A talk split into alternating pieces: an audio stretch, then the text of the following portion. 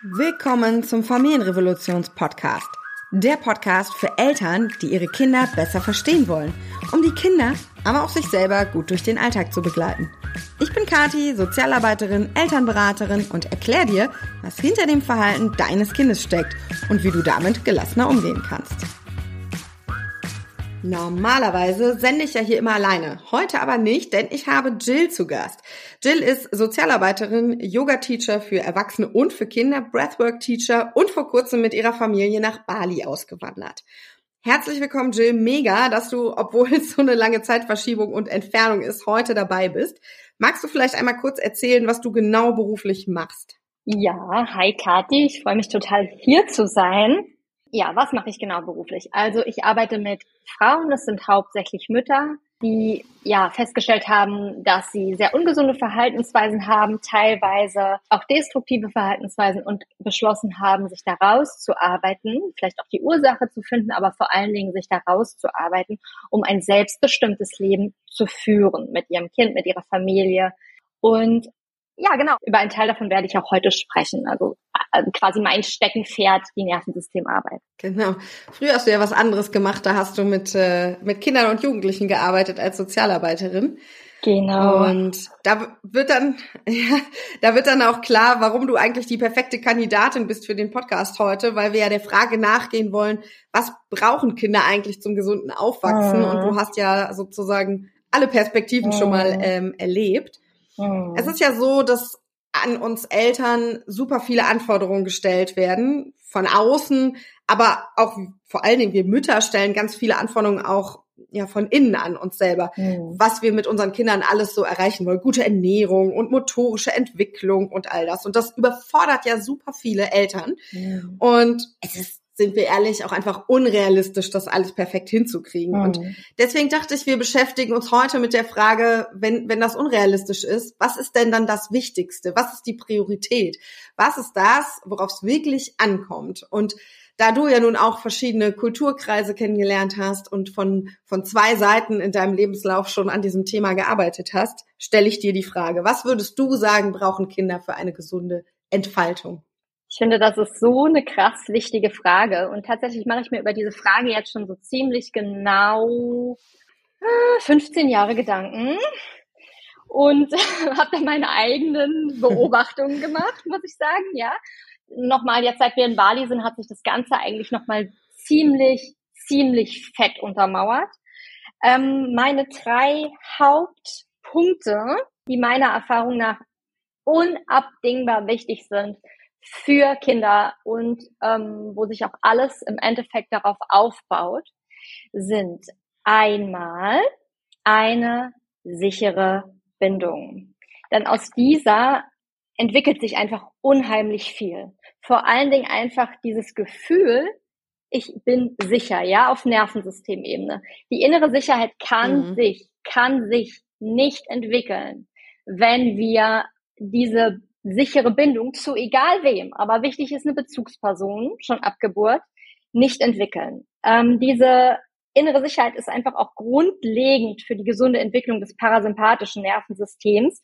Da müsste ich jetzt ziemlich tief in die Nervensystemarbeit reingehen. Das tue ich hier an diesem Punkt nicht. Aber was wirklich ein Fakt ist, ist, dass wenn wir keine sichere Bindung haben, bleiben wir einfach im dauerhaft aktiven sympathischen Nervensystem je älter wir werden, also als kleines Kind ist das ganz normal, da ist meistens dieses, dieses Stressnervensystem äh, aktiv, ist ja auch super gut, ja, weil ein ganz kleines Kind kann sich nicht um sich selbst kümmern. Das heißt, es muss direkt anschlagen, wenn es, wenn es Pipi muss, wenn es Hunger hat, wenn es müde ist, wenn es Angst hat, wenn es ähm, Nähe braucht. Das heißt, es ist sehr gut von der Natur gemacht, ja. dass wir dauerhaft im aktiven sympathischen Nervensystem sind. Schrägstrich Survival-Modus.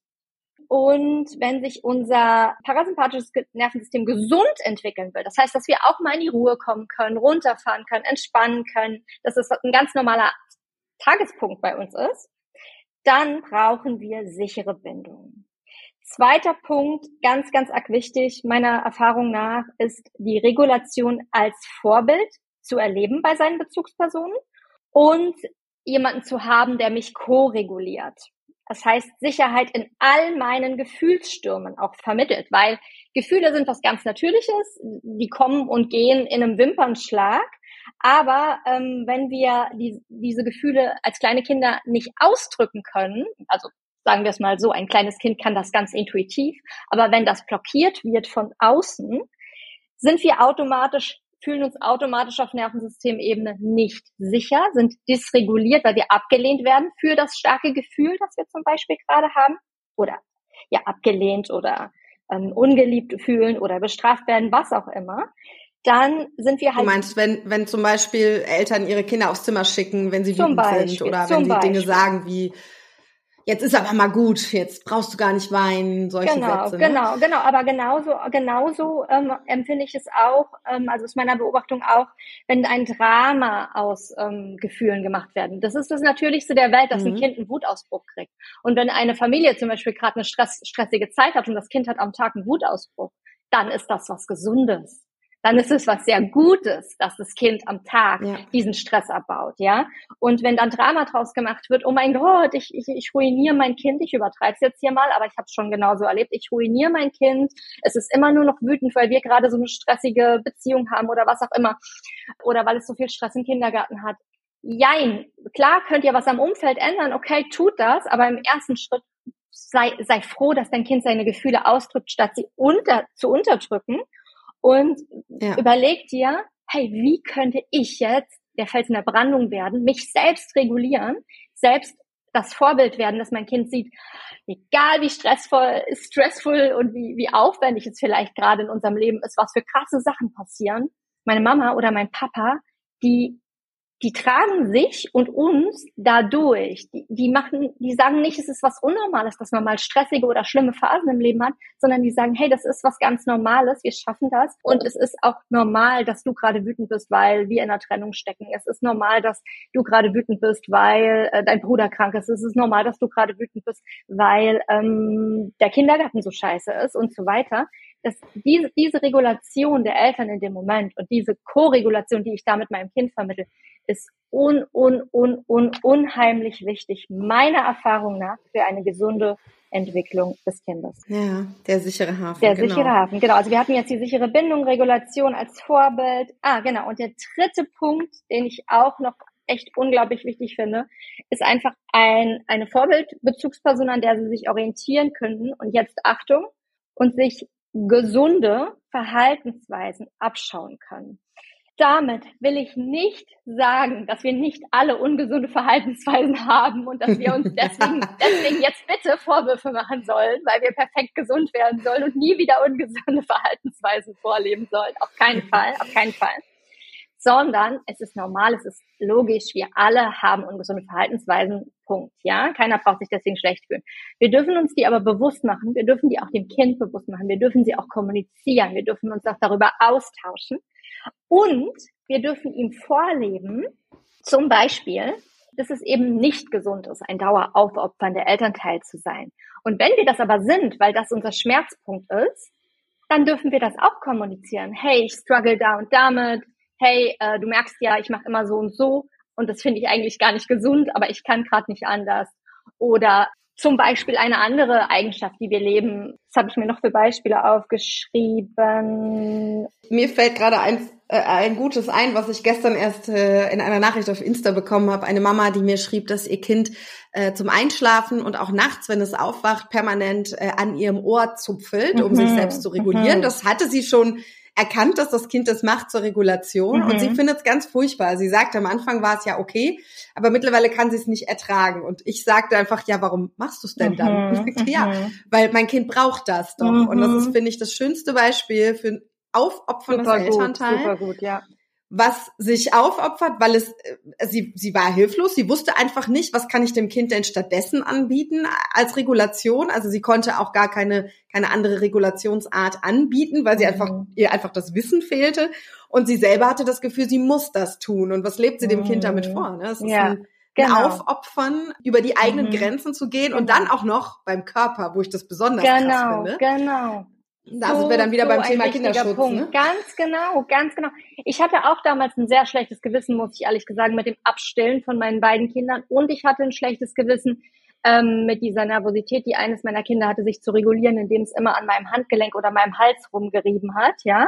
Aber ja. ich bin über dieses schlechte Gewissen drüber getrampelt und habe mir gesagt, hey, chill, du willst, das ist so wichtig, dass dein Kind lernt, seine körperlichen Grenzen zu respektieren, Nein zu sagen, Stopp zu sagen, sich selbst den Körper wertzuschätzen, auf die, auf den Körper und seine Benachrichtigungen zu hören.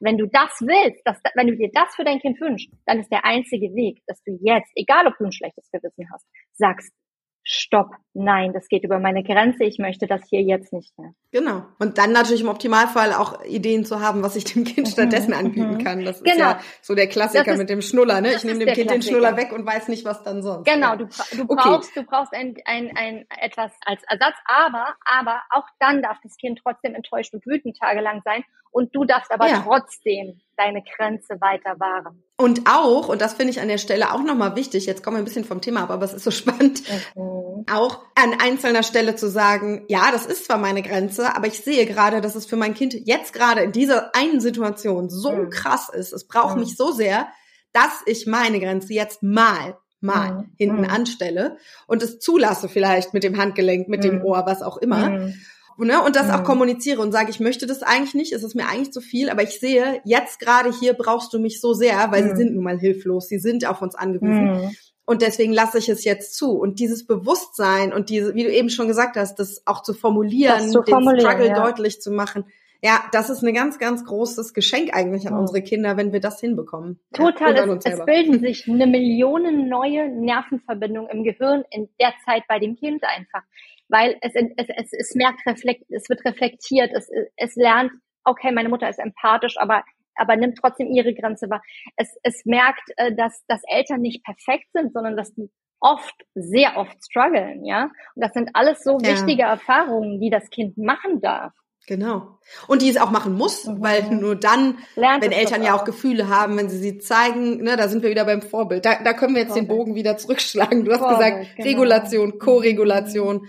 Bindung und, und das Vorbild sein, ne? Genau. Ganz genau. Das sind so für mich okay. die Sachen, die ich beobachtet habe, dass die un, un, un, un, unabdingbar wichtig sind. Und gar nicht mehr so sehr die Sachen, über die wir uns vielleicht so Gedanken machen, dass das Kind immer Öko-Klamotten trägt und nur gesundes Bio-Essen Bio isst. Und das sind so die Feinheiten, die kann auch jeder machen, wie er möchte, ja. Aber das sind nicht die, die, die Pfeiler, die das Kind durchs Leben tragen. Ja, und ich glaube, die Dinge sind es auch, die die anderen Sachen erleichtern, weil wenn ich Themen, nehmen wir jetzt mal an, am Essenstisch habe oder so, dann lösen wir die selten über das Essen, mhm. sondern wir lösen sie über die Bindung, mhm. über die Regulation. Mhm. Das ist, das ist die Grundlage eigentlich für alle anderen Themen, egal um was es dann geht. Absolut. Und deswegen glaube ich das auch. Okay, aber wenn es eigentlich so klar ist, wenn das die Bindung von allem ist, was meinst du denn, warum fällt es uns Eltern denn genau das am schwersten. Also wir denken über die Windel nach und über die Ökokleidung, aber das, um was es wirklich geht, fällt uns so schwer, weil ich erlebe ständig, täglich Eltern, die genau das ja eigentlich wollen, mhm. aber doch dann schreien und schimpfen, statt der sichere Hafen zu sein. Warum fällt das allen so schwer? Was meinst du? Also meiner Erfahrung nach, weil die Eltern es einfach selbst nicht gelernt haben. Also diese Bindung, dieses Vorbild, ähm, die Regulation, einfach nicht erfahren haben oder sehr, sehr gering erfahren haben. Und mh, mm, dadurch, um wieder beim Nervensystem zu sein, sich das parasympathische Nervensystem einfach ganz, ganz schlecht nur ausentwickeln konnte. Und das sympathische Nervensystem, das einfach schon sehr gut ausgewickelt ist ab Geburt, damit das Kind halt um Hilfe rufen kann, wenn es was braucht, einfach im Daueraktivzustand bleibt, weil es vielleicht mhm. alleine gelassen wurde bei, bei Gefühlsausbrüchen oder nachts sogar Schlaftraining gemacht wurde oder ähm, das Kind generell untergraben wurde, emotionale Gewalt, whatever, das kann, kann ganz weit gehen. Das müssen wir jetzt nicht im Detail auspacken. Da gibt's wirklich schlimme Dinge, die uns allen widerfahren sind. Aber der Punkt ist, mh, hm, also wir denken, das ist leider meine Erfahrung, nicht nur von mir, sondern von unzähligen Menschen, mit denen ich gearbeitet habe, dass wir denken, wenn wir es doch nur verstanden haben und uns bewusst gemacht haben, dann haben wir alles geschafft. Dann können wir nämlich alles anders machen. Ich muss nur wissen, ah ja, für mein Kind ist Bindung wichtig. Ah ja, mein Kind braucht Körperkontakt, mein Kind braucht äh, äh das und das und hier und da. Und dann weiß ich es ja schon und kann es umsetzen. Aber das ist nicht der Fall. Denn du kannst die Dinge nicht selber bestimmen, sondern dein Nervensystem bestimmt die. Und wenn dein Nervensystem sich nie ausgleichend entwickeln konnte, also das heißt, das Parasympathische sich kaum entwickeln konnte, also der Zustand, in dem du durchatmest, äh, oder wenn wir es mal auf die Säugetiere beziehen, weil bei denen ist das Nervensystem exakt genauso, in den Moment, in dem das Zebra auf der Wiese steht und gemütlich grast und die Sonne genießt, wenn dieser Moment bei dir nicht angelegt ist, sondern der Moment bei dir in, in deinem Nervensystem generell ist, dass der Löwe gerade hinter dir herläuft und du rennst, oder aber, vielleicht um es mal nicht ganz so drastisch auszudrücken, du das Zebra gerade grast, aber es raschelt im Gebüsch und du denkst, shit, der Löwe kommt jetzt. Wenn die Situation bei dir ständig präsent ist, dann kannst du nicht wählen und sagen, hey, X, Y und Z sind gesund für mein Kind. Also werde ich das jetzt umsetzen. Let's go. Das, es geht einfach genau. nicht. Es geht einfach nicht. Und du darfst da auch milder und sanfter mit dir sein und dich nicht verurteilen und sagen, oh, jetzt habe ich es schon wieder falsch gemacht, obwohl ich 20 Bücher gelesen habe und es so gut weiß. Du darfst da milder mit dir sein, weil du musst erst bei dir und deinem Nervensystem ansetzen, bevor du dieses Verhalten, was dein Kopf längst verstanden hat, ins Außen tragen kannst. Du hast äh, gerade vom Zebra in der Sonne gesprochen und ich musste da so an erwachsene Menschen in der Schlange beim Einkaufen denken, weil das ja, das könnte ja ein Zebra in der Sonne Moment sein, theoretisch. Ich war mal in, ich war mal in Neuseeland und ich, das ist, war ein unfassbar prägsames Erlebnis für mich. Wahrscheinlich kennst du das aus Bali ja. ähnlich. Da ist Einkaufen so eine entspannte Sache. Da laufen alle barfuß, also nicht alle, ne, aber viele barfuß durch den Laden.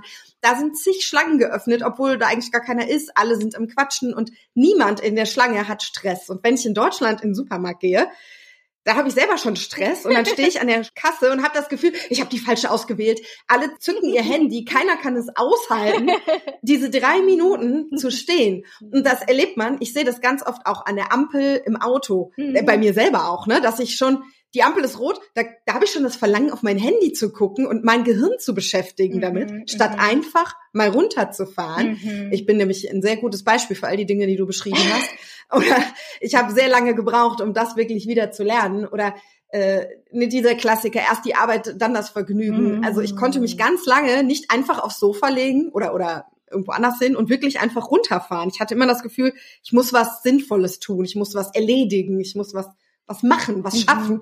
Mhm. So und gar nicht runterfahren zu können. Und das mhm. ist ja mhm. eigentlich das, woran viele denken, hä, Nervensystem, was mhm. habe ich damit zu tun? Genau, Aber ich glaube, genau. dass es ganz, ganz vielen so geht, genau. dass sie nie wirklich zur Ruhe kommen. Mhm. Und daran kann eigentlich jeder erkennen, oh krass, ich habe da ganz viel Arbeit vor mir, weil wenn, wenn man ständig in diesem Hustle-Modus ist, mhm. ständig in einem erregten Nervensystem, dann, wie du gesagt hast, da kann ich noch zehn Bücher lesen. Mhm. Das wird nicht helfen. Ich werde mein Kind weiter anschreien ganz wahrscheinlich. Genau, ganz genau, weil, weil, weil wir selber, das muss uns echt klar sein die Wahl in dem Moment nicht haben in einem dysregulierten Nervensystem. Ja, also in einem, in einem äh, sympathisch aktiven Nervensystem muss das Zebra rennen, weil der Körper übernimmt die Steuerung ja. und sagt, rennen, du musst überleben. Es geht, Selbsterhaltung geht immer ja. vor Selbstverwirklichung. Immer, immer. Und wenn dein Nervensystem nun mal so geprägt ist und du bist nun mal im aktiven sympathischen Nervensystem, kannst du nicht wählen. Das heißt, der Schritt ist nicht, ich ähm, lese noch 20 Bücher, sondern der Schritt ist, hey,